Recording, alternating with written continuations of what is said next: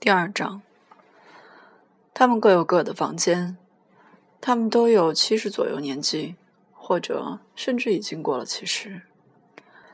他们都还自得其乐，当然是傻里傻气的。我知道这话听起来有点混，可我并不是有意要说混话。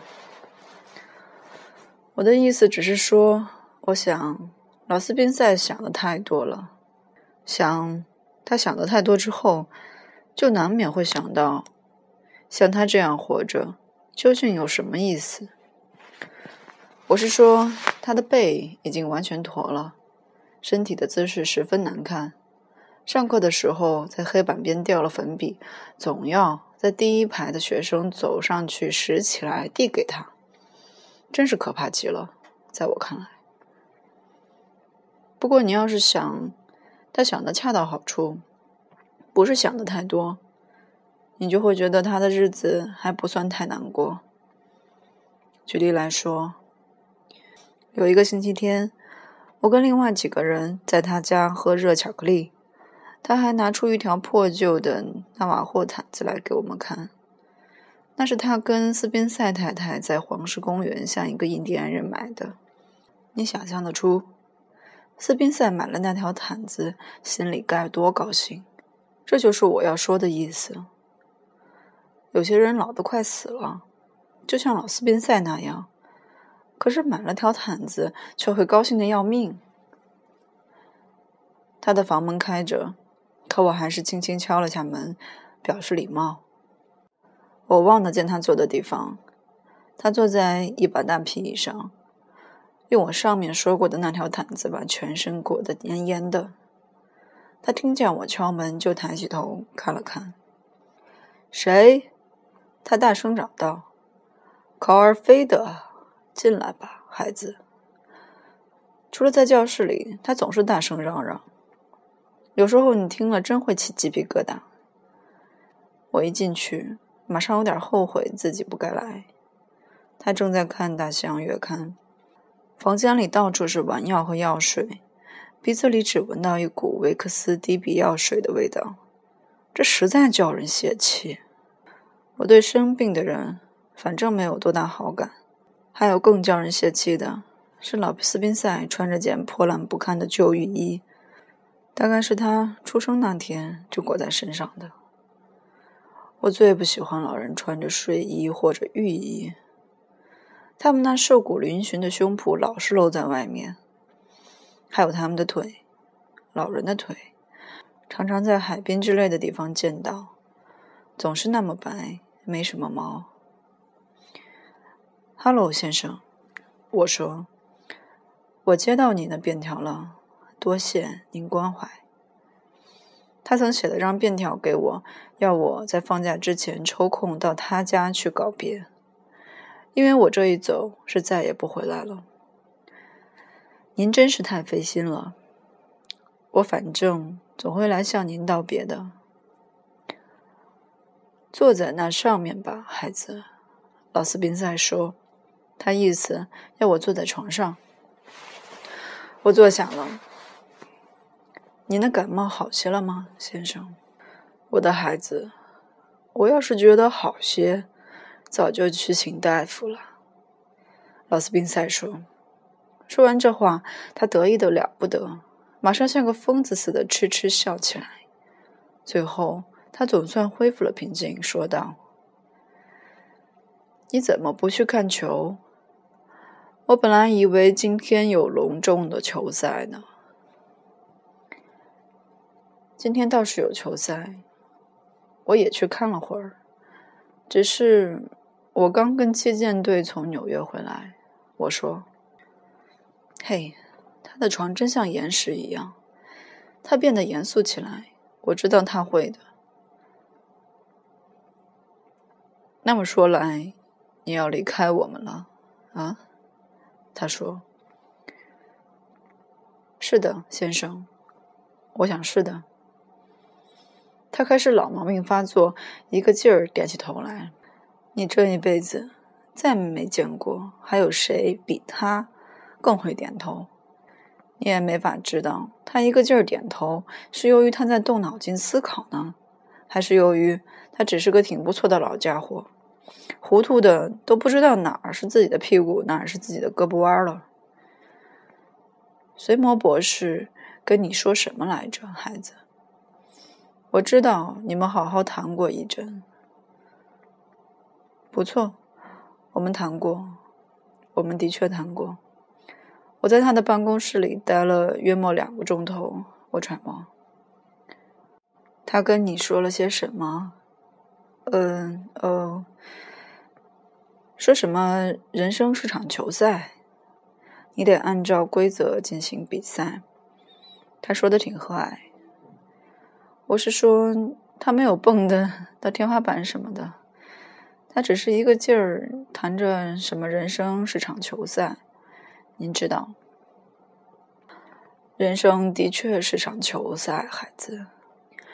人生的确是场大家按照规则进行比赛的球赛。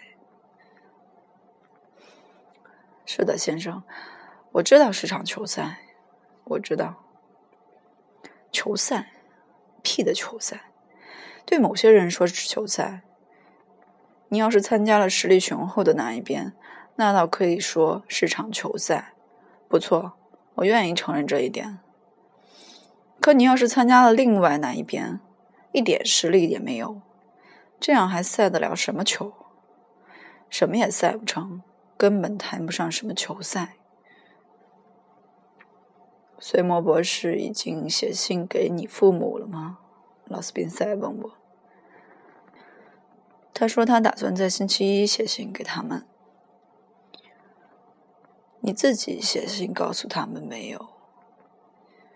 没有，先生，我没有写信告诉他们，因为我星期三就要回家，大概在晚上就可以见到他们了。你想？他们听了这个消息会怎么样？嗯，他们听了会觉得烦恼。我说，他们一定会的。这已是我第四次换学校了。我摇了摇头。我经常摇头。嘿，我说，我经常说嘿。这一方面是由于我的词汇少得可怜，另一方面也是由于我的行为举止有时很幼稚。我那时十六岁，现在十七岁。可有时候我的行为举止却像十三岁。说起来确实很可笑，因为我身高六英尺二英寸半，头上还有白头发。我真有白头发，在头的一边，右边，有千百万根白头发，从小就有。可我有时候一举一动。却像还只有十二岁，谁都这样说，尤其是我父亲。这么说有点对，可并不完全对。人们总是以为某些事情是完全对的，我压根儿就不理这茬儿。除非有时候人们说我要我老成些，我才冒起火来。有时候我的一举一动要比我的年龄老得多，确实是这样。可人们却视而不见，他们是什么也看不见的。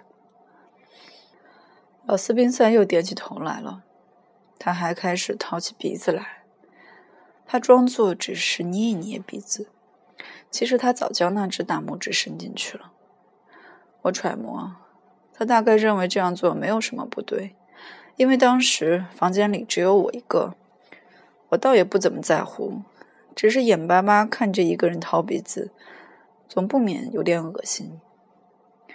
接着他说：“你爸爸和妈妈几个星期前跟随摩博士谈话的时候，我有幸跟他们见面了。他们都是再好没有的人，再好没有。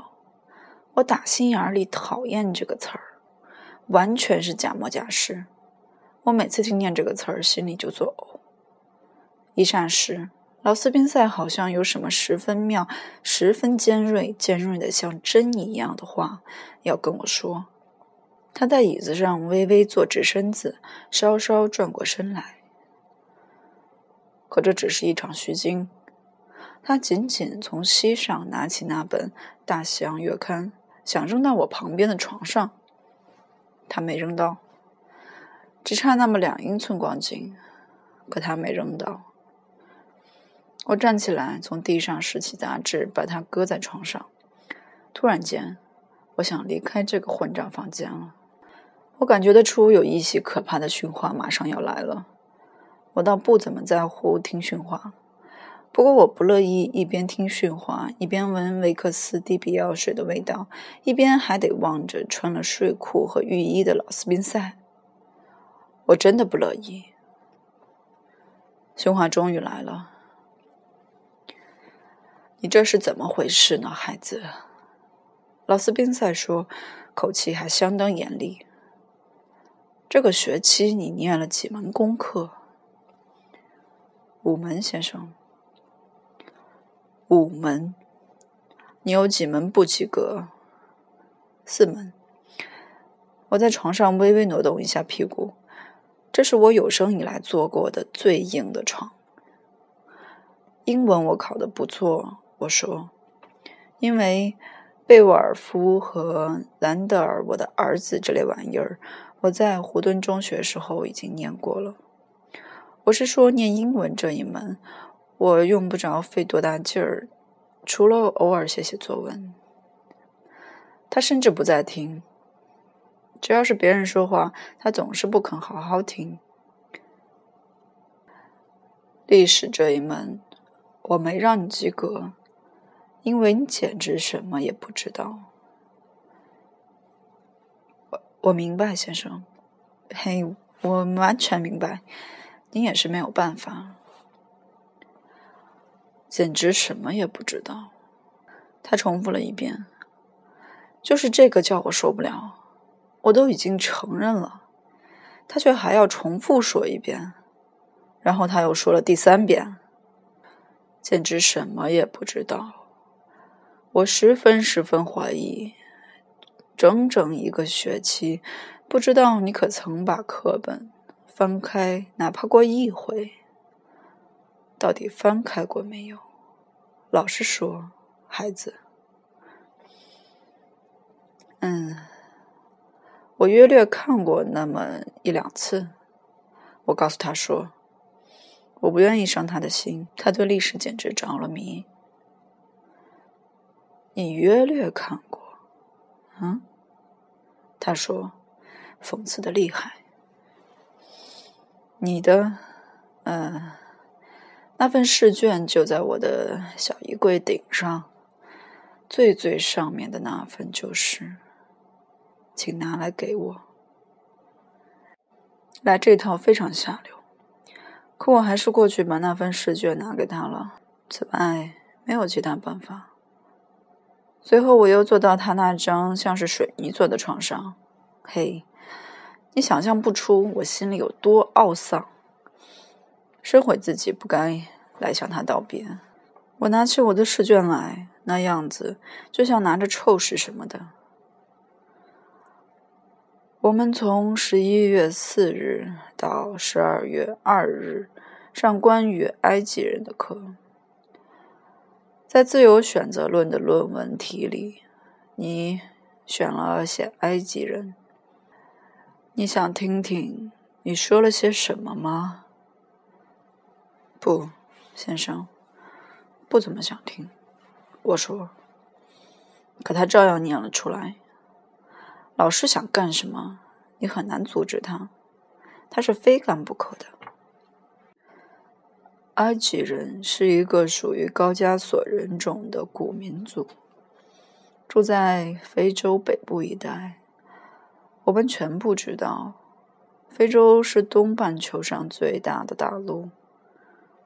我只好坐在那里倾听这类废话。来这一套确实下流。我们今天对埃及人极感兴趣，原因很多。现代科学仍想知道埃及人到底是用什么秘密药敷在他们所包裹的死人身上，能使他们的脸经无数世纪而不腐烂。这一有趣的谜，仍是对二十世纪现代科学的一个挑战。他不念了，随手把试卷放下。我开始有点恨他了。你的大作，我们可以这么说，写到这儿就完了。他用十分，你真想象不到，像他这样的老家伙说话竟能这么讽刺。可是，你在试卷底下还写给我一封短信。他说：“我知道我写不成短信。”我说：“我说的非常快，因为我想阻拦他，不让他把那玩意儿大声读出来。可你没法拦住他，他热得像个着了火的炮仗。”亲爱的斯宾塞先生，他大声念道：“我对埃及人只知道这一些。”虽然您讲课讲的极好，我却对他们不怎么感兴趣。您尽管可以让我不及格，反正我除了英文一门以外，哪门功课也不可能及格。极敬爱您的学生，霍尔顿·卡尔菲德敬上。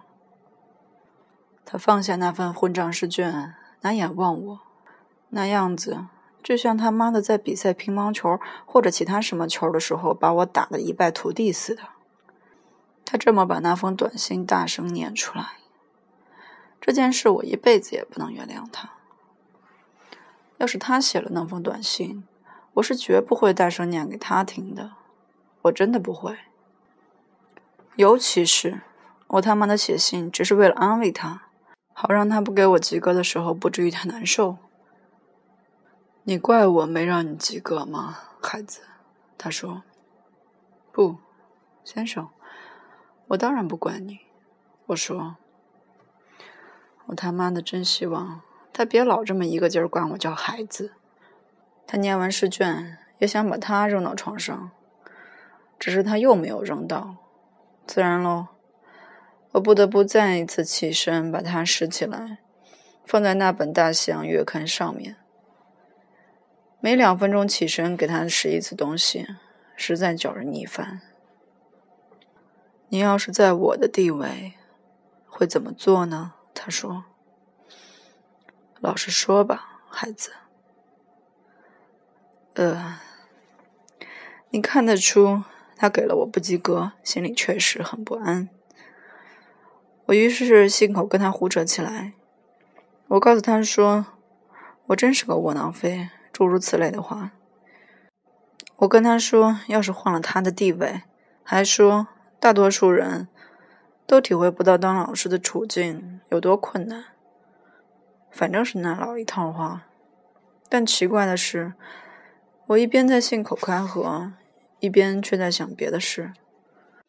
我住在纽约，当时不知怎么的，竟想起中央公园靠南边的那个小湖来了。